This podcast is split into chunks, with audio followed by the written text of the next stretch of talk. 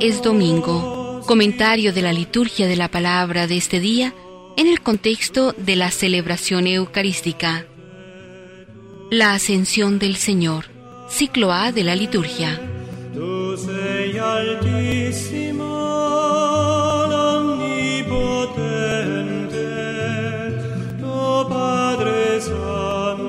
Esta solemnidad ha sido transferida al domingo séptimo de Pascua en muchos lugares desde su día originario, el jueves de la sexta semana, cuando se cumplen 40 días después de la resurrección, conforme al relato de San Lucas en su Evangelio y en los Hechos de los Apóstoles.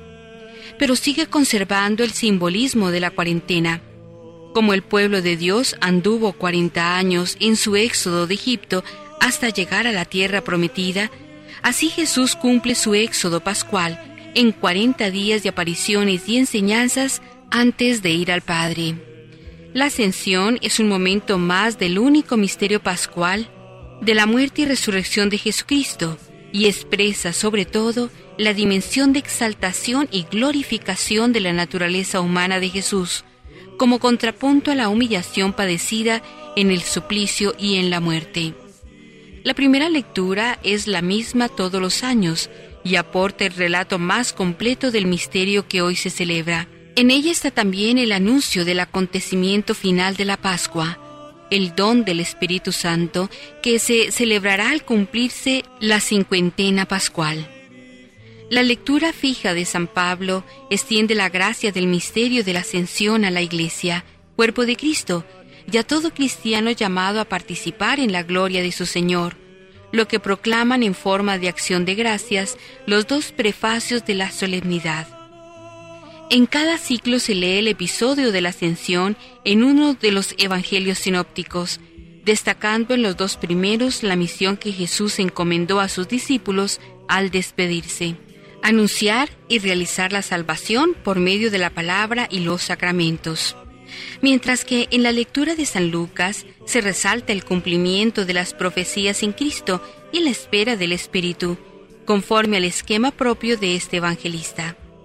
Este es un día que nos enseña a comprender y a vivir el misterio litúrgico, proclamando un momento de la existencia de Cristo y participando por la Eucaristía en él, en que nuestra naturaleza humana ha sido tan extraordinariamente enaltecida que participa de su misma gloria.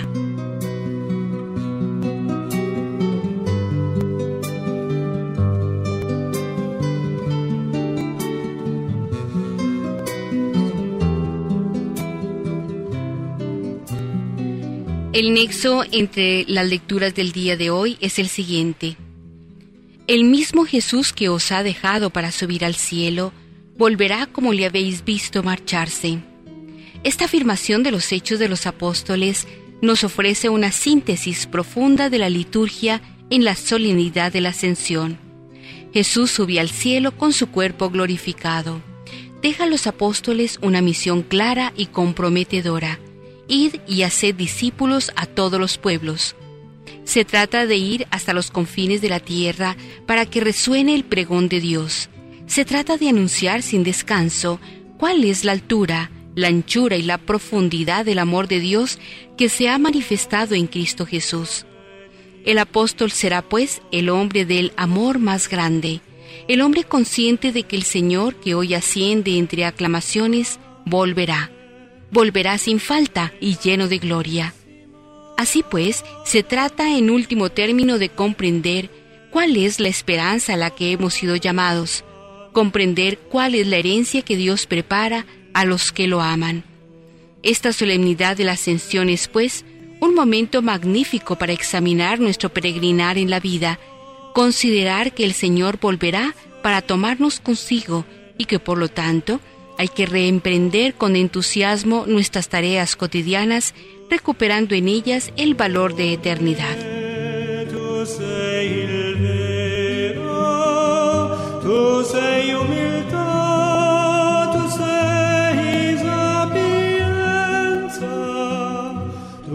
La primera lectura que se nos propone en este día está tomada del libro de los Hechos de los Apóstoles, capítulo primero, versículos del 1 al 11. Con la ascensión se cumple la presencia de Jesús en la tierra y al mismo tiempo se inicia la misión de la Iglesia y la tarea evangélica de los cristianos en el mundo.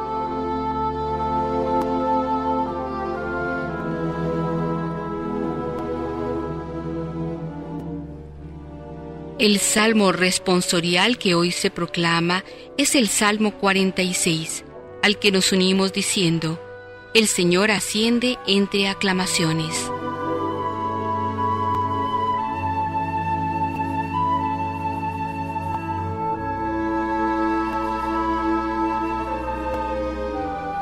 La segunda lectura en la Eucaristía de este domingo es de la carta del apóstol San Pablo a los Efesios, capítulo primero, versículos del 17 al 23.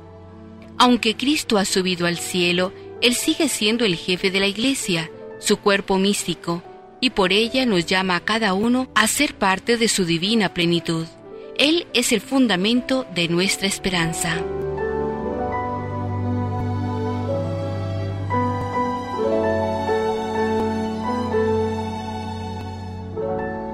Y del evangelista San Mateo, capítulo 28, perícopa de la 19 a la 20, está tomado el canto al Evangelio.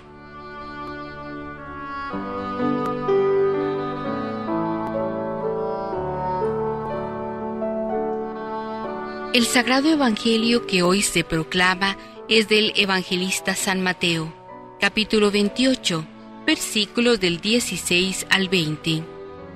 Antes de subir al cielo, Jesús se despide de sus discípulos y les confía la misión de recorrer los caminos del mundo y de dar a conocer a Cristo a los hombres y la práctica de su Evangelio.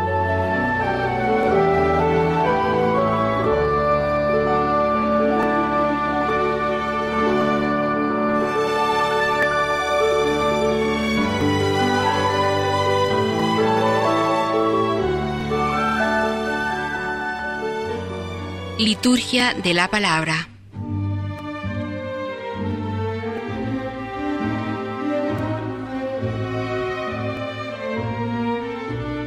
Lectura del libro de los Hechos de los Apóstoles. Mi primer relato, estimado Teófilo, lo dediqué a narrar lo que Jesús hizo y enseñó desde el comienzo hasta el día en que Dios se lo llevó luego de haber dado instrucciones con el poder del Espíritu Santo a los apóstoles que había escogido. Porque después de su pasión se les manifestó en persona, dándoles numerosas pruebas de que estaba vivo, y durante cuarenta días se dejó ver de ellos y les habló del reino de Dios. Un día, mientras estaba comiendo con ellos, les dio esta orden, No os alejéis de Jerusalén Esperad hasta que se cumpla la promesa de mi Padre, de la cual os he hablado. Porque Juan bautizó con agua, pero dentro de pocos días vosotros seréis bautizados con el Espíritu Santo. Reunidos pues con él, le preguntaron, Señor, ¿es ahora cuando vas a restaurar el reino de Israel? Él le respondió, No os corresponde a vosotros averiguar los tiempos ni los plazos esa es cosa que el Padre ha fijado con su propia autoridad. Pero recibiréis la fuerza del Espíritu Santo, que descenderá sobre vosotros, y seréis mis testigos en Jerusalén, en toda Judea y Samaria, y hasta los confines de la tierra. Dicho esto, lo vieron ascender, hasta que una nube lo ocultó a sus ojos. Mientras miraban fijos al cielo, viéndolo irse, se les presentaron dos personajes vestidos de blanco que les dijeron, Galileos, ¿qué hacéis ahí parados mirando al cielo? Ese mismo Jesús que os dejó para subir al cielo, volverá de allí de la misma manera que lo visteis irse. Palabra de Dios, te alabamos Señor.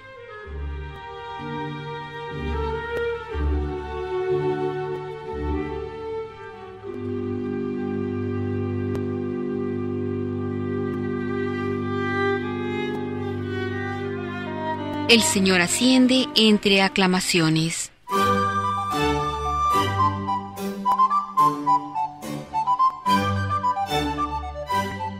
Pueblo de Dios, batid palmas, Aclamad a Dios con gritos de júbilo, porque el Señor es sublime y terrible, emperador de toda la tierra.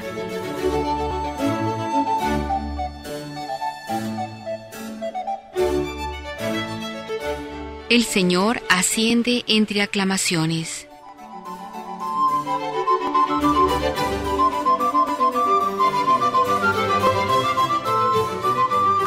Dios asciende entre aclamaciones, el Señor al son de trompetas. Cantad a Dios, cantad su realeza, cantad para nuestro Rey, cantad.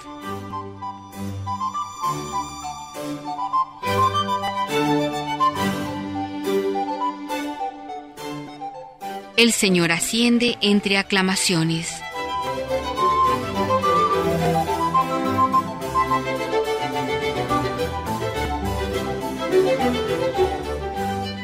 Porque Dios es el Rey del mundo, cantad con maestría. Dios reina sobre las naciones, Dios se sienta en su trono sagrado.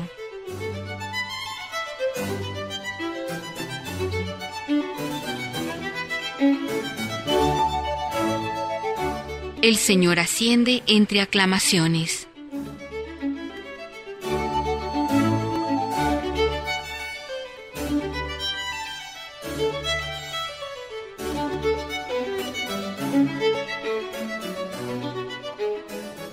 Lectura de la carta del apóstol San Pablo a los Efesios. Hermanos, que el Dios de nuestro Señor Jesucristo, el Padre que nos llama a la gloria, os concede el espíritu de sabiduría y revelación para conocerlo más y más. Que Él mantenga su luz en vuestro corazón para que podáis apreciar mejor los bienes que esperáis gracias a su llamamiento, la riqueza y esplendor de la herencia que compartiréis con los ángeles y el extraordinario poder que Dios despliega en favor de nosotros los creyentes. Se trata del mismo poder y de la misma fuerza que desplegó al resucitar a Cristo de entre los muertos y darle asiento a su derecha en el cielo, por encima de todos los tronos y grandezas, poderes y autoridades, en una palabra de todos los seres, llámense como se llamen, en este mundo o en el otro. Todo lo puso bajo los pies de Cristo, y a Él le dio la primicia absoluta, haciéndolo cabeza de la Iglesia porque la iglesia es el cuerpo de Cristo, como también su plenitud, y Cristo es la plenitud de todas las cosas. Palabra de Dios, te alabamos Señor.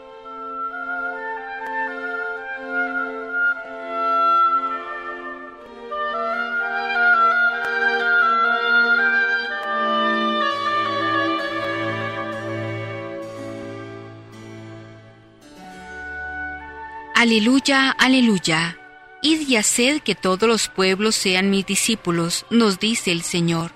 Yo estoy siempre con vosotros hasta el fin de los tiempos. Aleluya.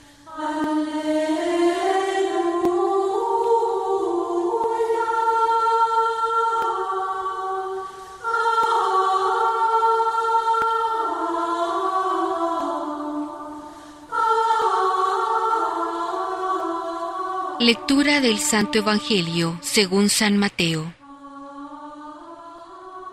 Después que Jesús resucitó, fueron los once discípulos a Galilea, al monte que él les había indicado. Al verlos se postraron ante él, pero algunos dudaron. Entonces se acercó Jesús y les dijo, Dios me ha dado pleno poder en el cielo y en la tierra. Por tanto, Id y haced que todos los pueblos sean mis discípulos, bautizándolos en el nombre del Padre, y del Hijo, y del Espíritu Santo, y enseñándoles a guardar todo lo que yo os he mandado. Yo estoy siempre con vosotros hasta el fin de los tiempos. Palabra del Señor. Gloria a ti, Señor Jesús.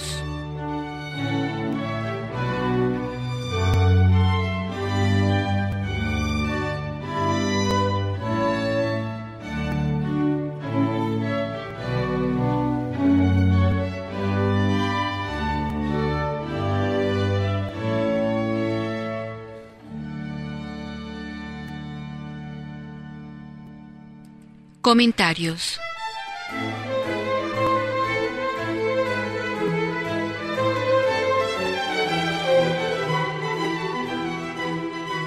En la primera lectura, la partida de Jesús.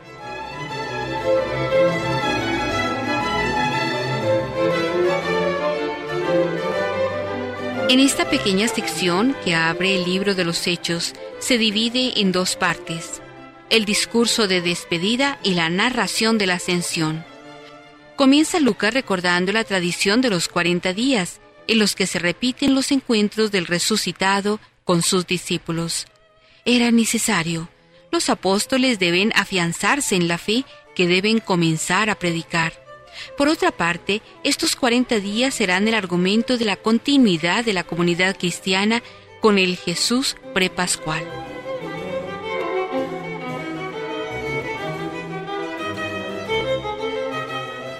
Los discípulos no deben alejarse de Jerusalén, sencillamente porque la expansión del Evangelio debe tener como punto de partida el lugar donde había comenzado todo.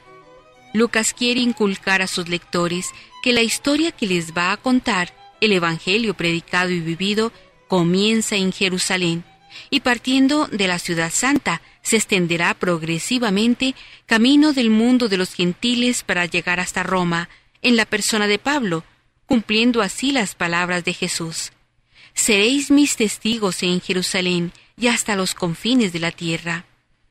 Por eso cuando el Evangelio llega de esta forma a Roma, Lucas termina abruptamente su narración. En Jerusalén deben esperar que se cumplan las promesas del Padre o lo prometido por el Padre, promesa que está centrada en la efusión del Espíritu. Es el bautismo del Espíritu que el mismo Jesús ha prometido. Hechos 11:16 y que garantizaba su presencia operante en los discípulos para los momentos difíciles que deberían pasar a causa del Evangelio. Marcos 13:11. El bautismo de Juan es mencionado porque era considerado como una especie de preparación para el bautismo del Espíritu. Lucas 3:16, que tenía lugar cuando Jesús fuese exaltado a la derecha de Dios. Juan 7, 39.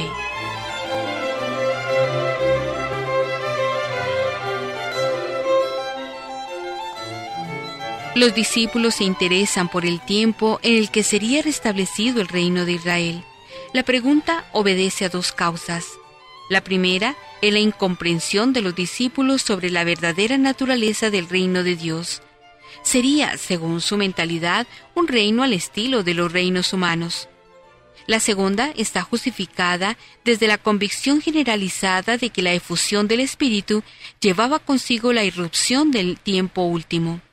A su vez, esta convicción dio origen a la esperanza en una parucía inmediata.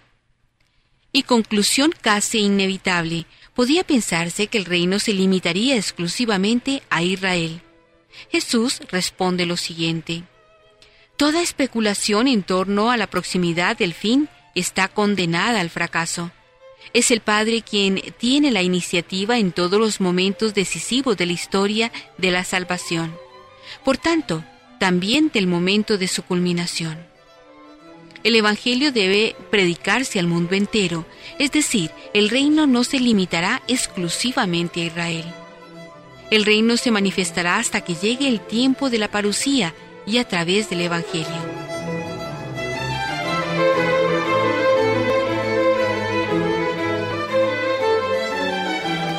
Los discípulos recibirán el Espíritu Santo para ser los testigos de Jesús en el mundo entero, promesa y mandato. La Iglesia es esencialmente misionera y sus fronteras serán las del mundo. Así, ya desde el principio, queda roto el particularismo judío. La narración de la ascensión constituye la segunda parte de esta sección. Frente a la imaginación desbordada de otras narraciones apócrifas sobre este tema, la nuestra se caracteriza por una gran sobriedad. Si se nos habla de la nube, es por su profundo simbolismo bíblico. La nube siempre es signo de la presencia divina.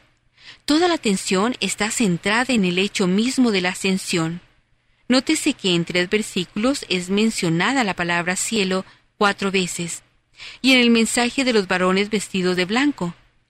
Las vestiduras blancas simbolizan el mundo de lo sobrenatural. La actitud de los discípulos es representativa de lo que todavía, en la época en que escribe el autor, ocurría en algunas comunidades cristianas.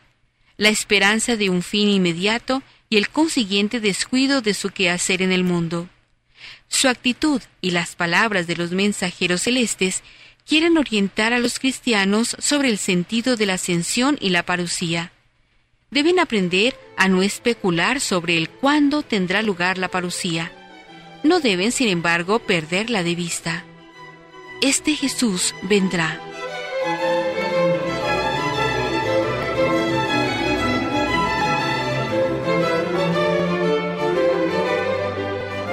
La forma como nos es narrada la ascensión se halla condicionada por la imagen o idea que los antiguos tenían del mundo. Desde este punto de vista, nuestra concepción ha cambiado notablemente. Nuestros conocimientos cosmológicos difieren profundamente del que ellos tenían. ¿Este cambio en la forma de representación del hecho justificaría la negación del mismo? Ciertamente que no. Pero esto no obliga a un intento de discernimiento entre la forma de presentarnos y el hecho mismo. Lo que Lucas afirma esencialmente es el camino de Jesús al Padre. Este hecho como tal es el mismo en los tiempos de Lucas y en los nuestros. Las imágenes o medios utilizados para describirlo están al servicio del hecho mismo, como el vestido se halla siempre al servicio de la persona.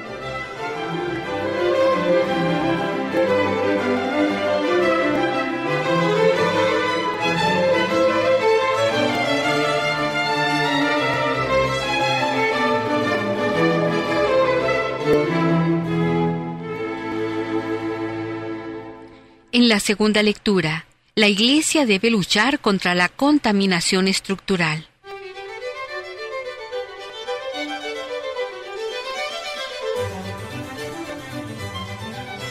Terminado el himno, Pablo desciende al terreno de la exhortación, entretejiendo una larga y conceptuosa sucesión de párrafos, en los que describe las características y la primera historia de esa iglesia que Dios había proyectado al Eterno, con un propósito concreto y deliberado.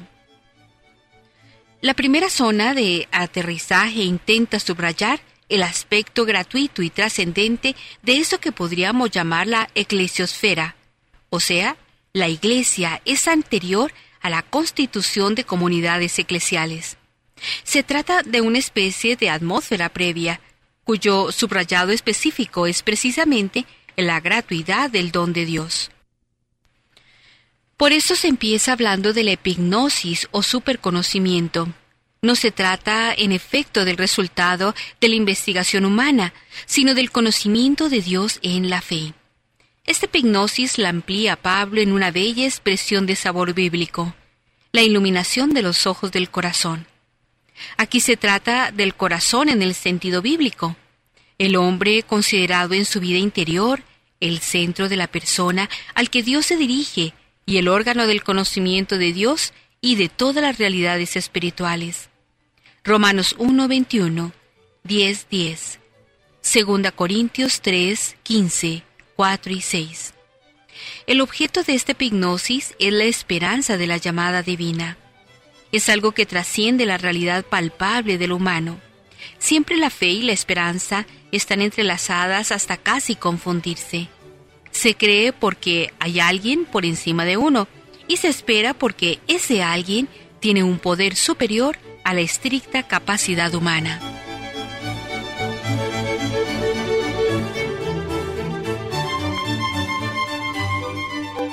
Lo que tipifica este poder divino es algo concreto, la resurrección de Cristo.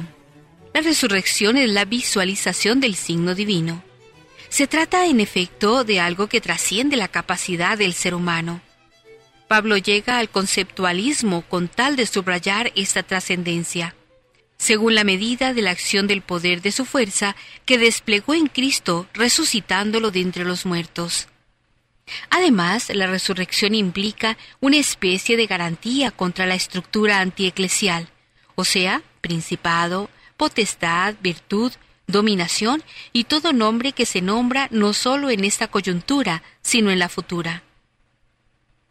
Pablo utiliza el envase cultural de su propio medio.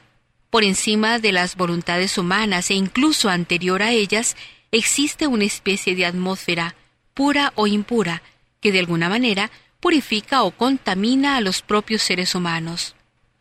Él, como buen israelita, no cree que esos seres o realidades superhumanos sean dioses. Son criaturas de las que Dios dispone y contra las cuales, si es preciso, el cristiano debe luchar con éxito. Esto significa la posición de Cristo resucitado, debajo de cuyos pies Dios ha puesto todas las cosas. Y precisamente así, como resucitado y dominador sobre toda clase de realidades superhumanas, ha sido dado a la Iglesia. Esta pues debe y puede luchar contra realidades que pueden dominar a las comunidades en cuanto tales, pero no en cuanto insertas en el ámbito superior de la eclesiosfera.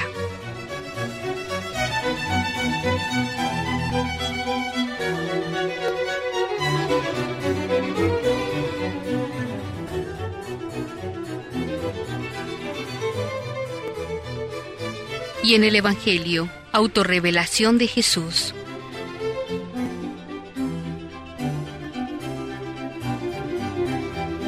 La resurrección completa el círculo de la vida de Jesús. Solo desde ella se explica en profundidad cuanto dijo e hizo en su vida. Solo cuando ella tuvo lugar, llegó la posibilidad de una revelación total accesible y hasta cierto punto comprensible por los discípulos. Solo ante ella el riesgo de la fe dejó de apoyarse únicamente en su palabra reveladora y pudo descubrir que la palabra estaba respaldada por la realidad misteriosa de los hechos. La plena manifestación de Jesús tiene lugar en Galilea. Allí habían sido encaminados repetidas veces los discípulos. Capítulo 26, versículo 32. Capítulo 28, versículos del 7 al 10. ¿Por qué en Galilea? Probablemente para significar que Jerusalén había dejado de ser el centro del culto y de la religiosidad. Desde ahora el acceso a Dios, el verdadero templo, no se hallaba circunscrito a un lugar, ni aquí ni en Jerusalén, Juan 4:21, sino a una persona, a la persona de Cristo. La plena revelación tiene lugar en el monte que Jesús les había señalado. Mateo no nos informa de este detalle en su Evangelio, no sabemos de ningún monte que Jesús les hubiese indicado previamente. El monte es mencionado únicamente por razón de su simbolismo. El monte es el lugar de la revelación. La revelación de Dios en el Antiguo Testamento tuvo lugar en el monte Sinaí. La revelación de Jesús, nuevo Moisés, aspecto de Jesús particularmente querido y destacado por Mateo, tiene lugar también en el monte, en el de la transfiguración, donde manifiesta su naturaleza, en el de las bienaventuranzas, donde manifiesta su enseñanza y sus exigencias morales, y en el de Galilea, donde manifiesta su autoridad y misión.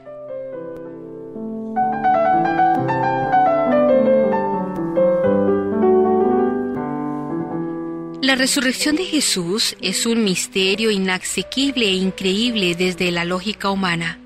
Afortunadamente el temor y la duda, no solo la alegría, fueron vividos en la carne misma de los que más cerca estuvieron a Jesús. Es maravillosa la acotación de Mateo. Al verlo lo adoraron, aunque algunos aún dudaron. La resurrección de Jesús introdujo un cambio radical en la relación de sus discípulos con Él. Durante su vida terrena tenían frente a Él la diferencia que el discípulo debe al Maestro. Ahora aparece la relación del creyente frente a su Señor. La postración, gesto reservado para el encuentro con los grandes monarcas divinizados o considerados con categoría divina, por parte de los discípulos significa claramente que los discípulos habían descubierto la divinidad en él. Hechos 2.36 La duda de algunos es explicable y hasta plausible. Mientras no llega la convicción profunda de la fe, no resulta fácil, resulta casi imposible descubrir en Jesús a Dios. Este detalle de la duda de algunos resulta particularmente significativo en la pluma de Mateo, que procura siempre que puede e incluso a veces, forzando los textos, presentar a los discípulos como modelos perfectos. Tal vez porque, cuando se constata la duda, el modelo resulta más humano y atrayente, aunque no es seguro que Mateo lo haya pensado así. La autorrevelación de Jesús se centra en su autoridad y la misión que encomienda a sus discípulos. Su autoridad es la misma que la del Hijo del Hombre, y para formularla recurre a las mismas palabras de Daniel. Se le dio imperio, gloria y reino, y todos los pueblos, naciones y lenguas le servían. Su imperio es un imperio eterno que nunca pasará, y su reino un reino que no será destruido jamás. Daniel 7:14. El siervo de Yahvé, doliente y humillado, es el Hijo del Hombre glorificado. Así se definía la verdadera categoría de Jesús después de resucitado. Pero a continuación la naturaleza de su autoridad.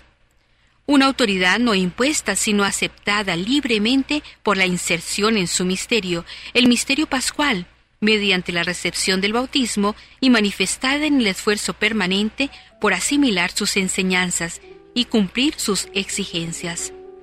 Autoridad ejercida en el ámbito de un discipulado voluntario y comprometido.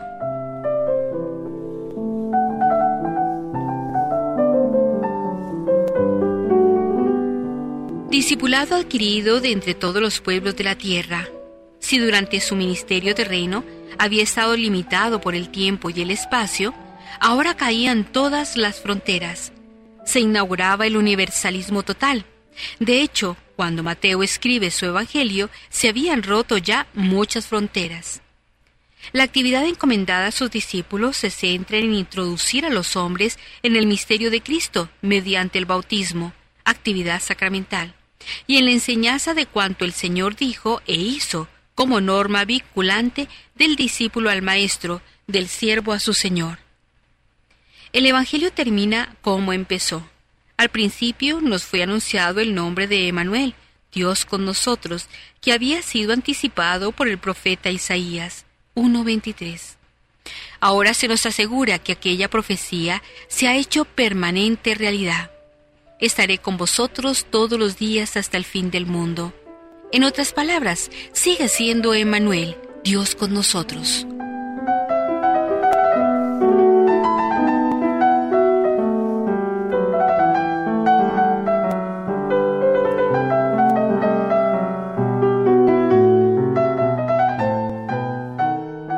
Ecos de la Palabra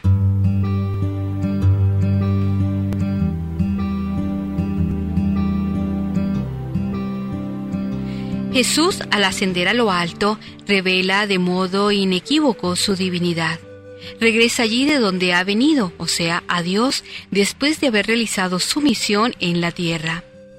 Cristo asciende al cielo con la humanidad que ha asumido y que ha resucitado entre los muertos. Esa humanidad es la nuestra, transfigurada, divinizada, hecha eterna. La ascensión, por lo tanto, revela la vocación suprema de toda persona humana, la cual está llamada a la vida eterna del reino de Dios, reino de amor, de luz y de paz. El Señor no se ha ido a algún lugar alejado del hombre o del mundo. La ascensión de Cristo no es un viaje en el espacio hacia astros remotos. Su ascensión significa que ya no pertenece al mundo de la corrupción y de la muerte, que condiciona nuestra vida. Significa que pertenece completamente a Dios. El Hijo Eterno ha llevado nuestro ser humano a la presencia de Dios, ha llevado consigo la carne y la sangre de forma transfigurada. Dado que Dios abraza y sostiene el cosmos, la ascensión significa que Cristo no se ha alejado de nosotros, sino que ahora, gracias al hecho de estar con el Padre, está cerca de cada uno de nosotros para siempre. Papa Benedicto XVI. Esta fiesta es una invitación a la trascendencia. Nadie vive sin esperanza de algún futuro y mejor. Por esa razón amamos, luchamos, creemos y esperamos. Tenemos necesidad de mirar con ojos iluminados por encima de las estrecheces de nuestra vida, hacia un horizonte más amplio, que nos hable de la última esperanza, que es la que da sentido a las pequeñas esperanzas que van configurando nuestra vida. Solo quien tiene fe en Jesús y en un futuro mejor puede vivir intensamente el presente. Solo para quien cree que esta vida está abierta a la vida definitiva, los sufrimientos y gozos tienen un sentido y son búsqueda de la felicidad final. Solo quien cree en el cielo y en quien subió a él puede recordar que sus esfuerzos no se perderán en el vacío.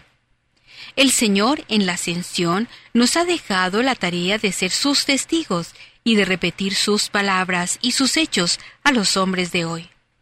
No podemos quedarnos mirando hacia las nubes, ajenos a la realidad, ni permanecer impasibles ante una sociedad llena de odio, lágrimas, injusticias y violencia. Cuando hacemos experiencia de bien, de amistad, de paz y de amor, ya estamos viviendo de alguna forma la realidad del cielo y estamos siendo personas que ascienden. Quien no hace nada por cambiar este mundo no cree en otro mejor. A pesar de la dureza del camino, de las angustias que nos hieren a diario, nos aguarda un destino feliz más allá de las estrellas. Detrás de las nubes hay alguien que ha prometido estar con nosotros hasta el fin de los tiempos. Celebrar la ascensión es celebrar de manera anticipada la liturgia de nuestro futuro glorioso.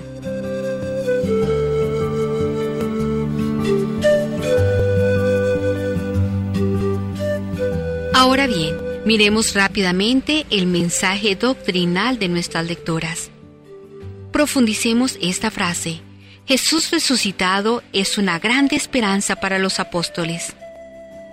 Después de la experiencia traumática de la pasión, como hemos visto en los domingos precedentes, los apóstoles se encontraban desconcertados y atemorizados.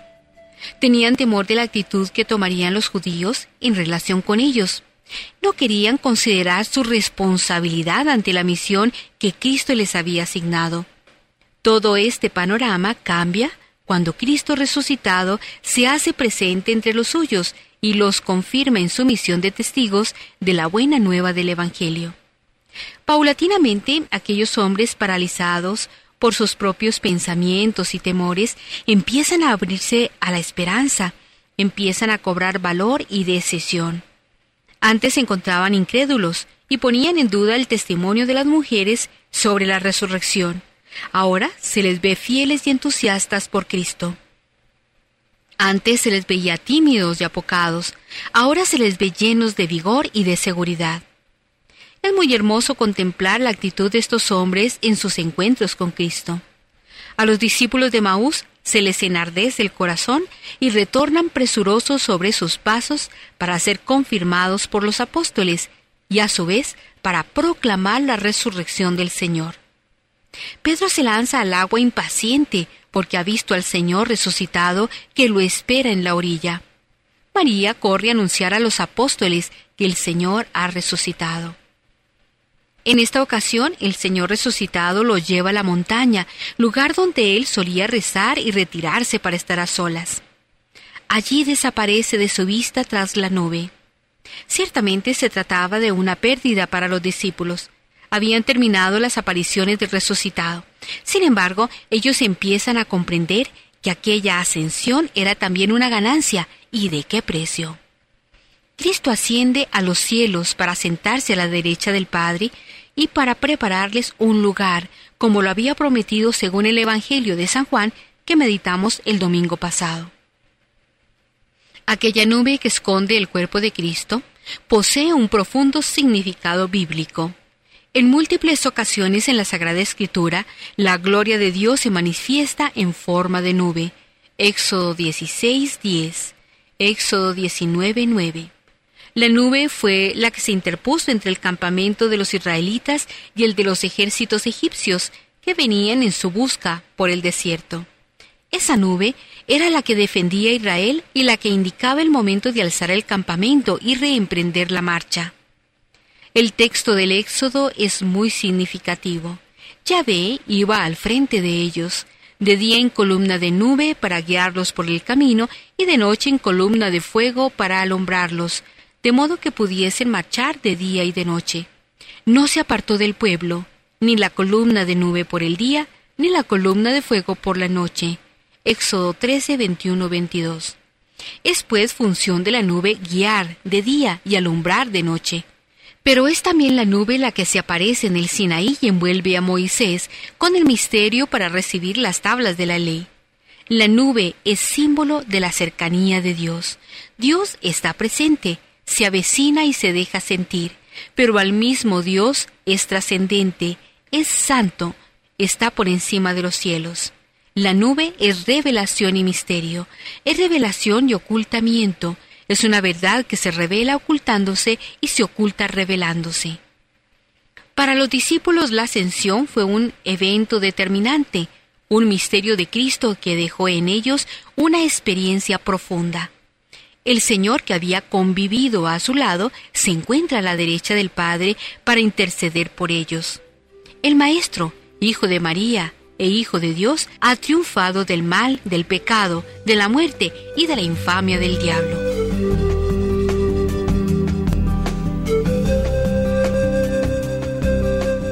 Ahora bien, miremos esta frase. El Señor subió a los cielos y se sienta a la derecha del Padre. Cristo con su cuerpo glorificado en la resurrección sube al cielo y se sienta a la derecha del Padre. Para nosotros hombres esto puede tener dos significados. Uno, Él nos precede en nuestro peregrinar hacia la casa del Padre. La naturaleza humana de Cristo es llevada al cielo. El catecismo de la Iglesia Católica nos instruye sobre el particular. El cuerpo de Cristo fue glorificado desde el instante de su resurrección, como lo prueban las propiedades nuevas y sobrenaturales de las que desde entonces su cuerpo disfruta para siempre. Lucas 24, 31, Juan 20, 19, 26. Pero durante los cuarenta días en los que él come y bebe familiarmente con sus discípulos, Hechos 10, 41, y les instruye sobre el reino, Hechos 1.3, su gloria aún queda velada bajo los rasgos de una humanidad ordinaria. Marcos 16.12, Lucas 24.15, Juan 24, 14, 15, 21, 4. La última aparición de Jesús termina con la entrada irreversible de su humanidad en la gloria divina simbolizada por la nube. Hechos 1.9 también Lucas 9, 34, 35, Éxodo 13, 22. Y por el cielo, Lucas 24, 51, donde Él se sienta para siempre a la derecha de Dios.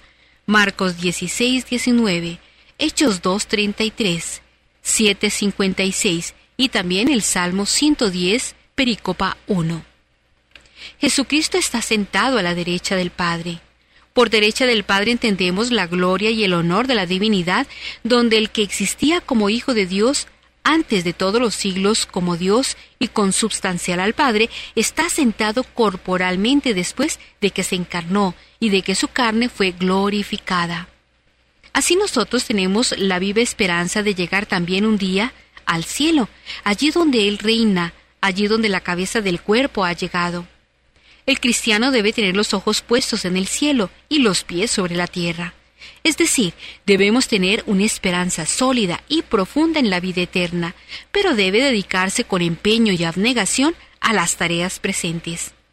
La amonestación de los ángeles a los apóstoles es elocuente. Galileos, ¿qué hacéis ahí plantados mirando al cielo? El mismo Jesús que os ha dejado para subir al cielo, volverá como le habéis visto marcharse. Los apóstoles deben dedicarse a acelerar el reino de Dios. Deben preparar la venida definitiva y gloriosa de Cristo. Y como segundo lugar, conviene subrayar que Él se encuentra en el cielo para interceder por nosotros. Hebreos 9:24. Esta es una noticia sumamente consoladora para el hombre que debe peregrinar sobre la tierra. Tenemos en el cielo a Cristo glorificado que intercede por nosotros podemos tener confianza, pues ante el trono de Dios está Cristo.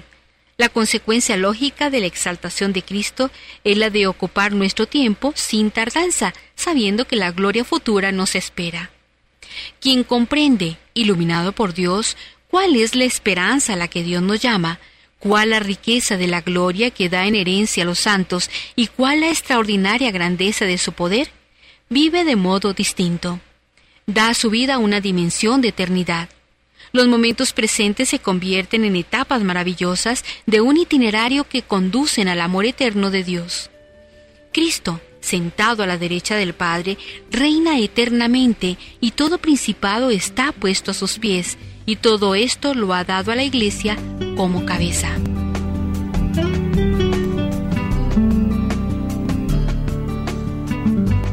Podemos pues decir que la misión del cristiano es acelerar la venida del reino de Cristo para que Él sea todo en todos.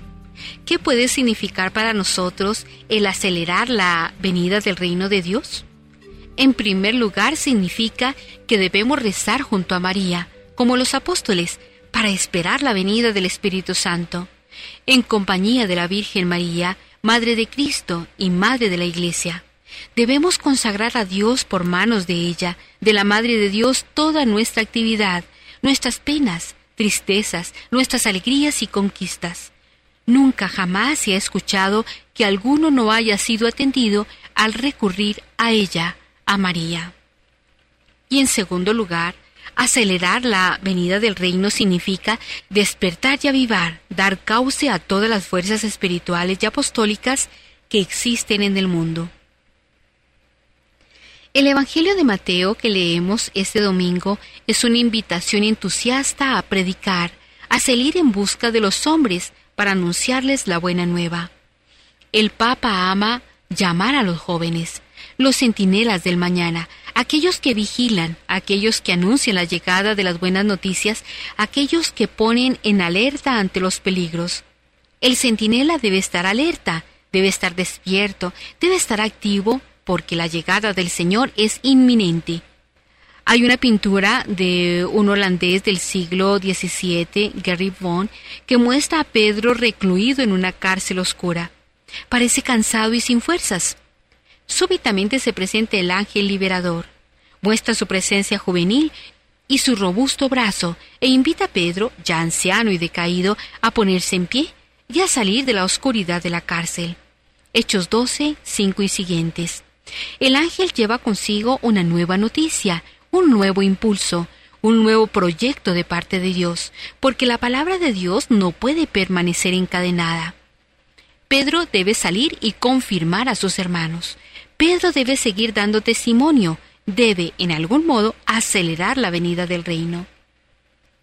No temamos poner en pie iniciativas que surjan entre nuestra comunidad, entre los jóvenes, entre la gente mayor. Hemos de convocar todas las fuerzas del hombre para llevar a Cristo a los hombres. Los hombres tienen necesidad de Cristo y no debemos perdonarnos fatiga para ayudarlos a encontrarlo.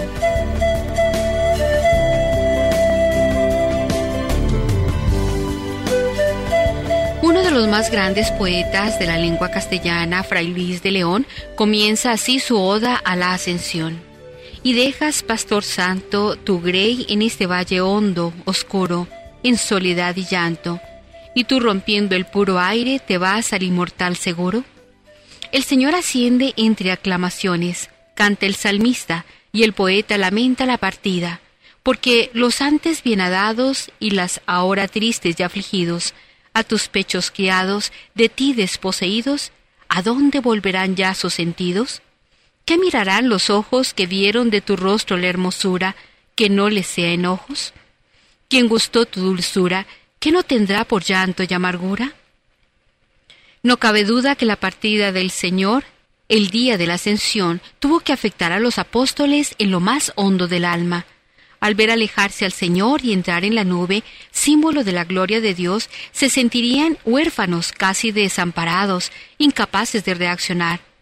Por eso nos dice el libro de los Hechos de los Apóstoles que mientras miraban fijos al cielo, viéndole irse, se le presentaron dos hombres vestidos de blanco, que les dijeron, Galileos, ¿qué hacéis ahí plantados mirando el cielo? El mismo Jesús que os ha dejado para subir al cielo, volverá como lo habéis visto marcharse.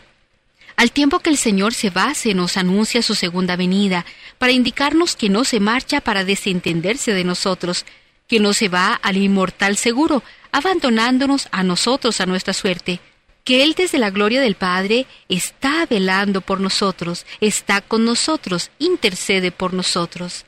Sabed que yo estoy con vosotros todos los días hasta el fin del mundo.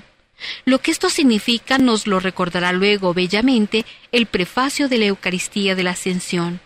No se ha ido para desentenderse de este mundo, sino que ha querido precedernos como cabeza nuestra para que nosotros, miembros de su cuerpo, vivamos con la ardiente esperanza de seguirlo en su reino.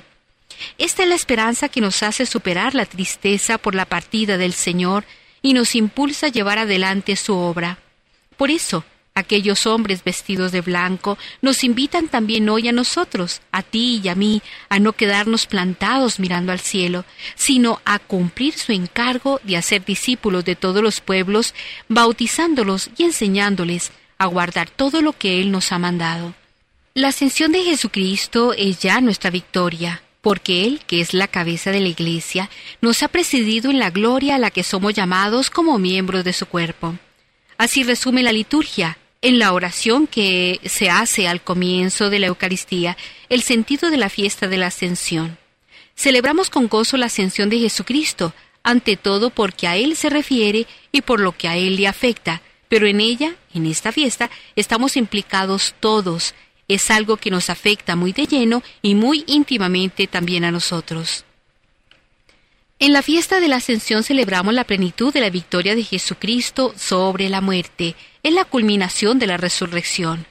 Con la ascensión se nos quiere decir que Cristo, resucitado de entre los muertos, ha entrado definitivamente en el misterio de Dios de donde procedía. Salí del Padre y vuelvo al Padre. A esto mismo nos referimos cuando confesamos en el credo que Cristo está sentado a la derecha del Padre. Aquel que había nacido en la marginación y la pobreza de Belén, aquel que pasó como uno de tantos entre los hombres sin llamar para nada la atención, aquel que predicó la buena noticia del reino de Dios y se acercó a los pobres, enfermos y pecadores para darles vida y salvación, aquel que fue rechazado y muerto en la cruz, hoy en el misterio de la ascensión sube al Padre con su cuerpo glorificado, el mismo cuerpo que nació de la Virgen María. La victoria de la resurrección se consuma, se visibiliza en la mañana de la ascensión. El que había muerto como un criminal hoy asciende entre aclamaciones, el Señor al son de trompetas. Entre la mañana de Pascua y esta de la Ascensión ha pasado cuarenta días. Fueron días intensos de presencia y enseñanza del resucitado a sus discípulos. Se les presentó después de su pasión, dándoles numerosas pruebas de que él estaba vivo, y apareciéndoseles durante cuarenta días, les habló del reino de Dios. En el relato evangélico el mismo Señor recuerda el sentido de su manifestación a los apóstoles después de la resurrección. Les explicó que su muerte no fue inútil, que entraba en los planes de Dios, fue la victoria del amor sobre el egoísmo, la victoria de la vida sobre la muerte, el triunfo de la verdad sobre la mentira. Lleva consigo afrontar la muerte en la confianza de la intervención victoriosa de Dios. Durante aquellos cuarenta días el Señor les habló sobre el sentido de su muerte. La cruz no fue un fracaso, fue causa de salvación para todos, y por eso les manda que en su nombre se predique la conversión y el perdón de los pecados a todos los pueblos, comenzando por Jerusalén. Para ser testigos de esta esperanza en un mundo incrédulo, materialista, nos manda a nosotros para anunciar a todos la buena noticia de la salvación y el perdón de los pecados. Jesús nos promete el Espíritu Santo. No se va y nos deja solos, no asciende al cielo y se olvida de nosotros. Dentro de pocos días seréis bautizados con Espíritu Santo. Cuando el Espíritu Santo descienda sobre vosotros, recibiréis fuerza para ser mis testigos hasta los confines del mundo. Yo os enviaré lo que mi Padre ha prometido, para que os revistáis de la fuerza de lo alto. El encargo que Jesús nos dejó en su ascensión solo lo podemos llevar a cabo con la fuerza del Espíritu, el mismo Espíritu que lo sostuvo a Él en la realización de la obra de la redención, actúa ahora en la Iglesia y en cada uno de nosotros para que seamos testigos del amor de Dios manifestado en Cristo.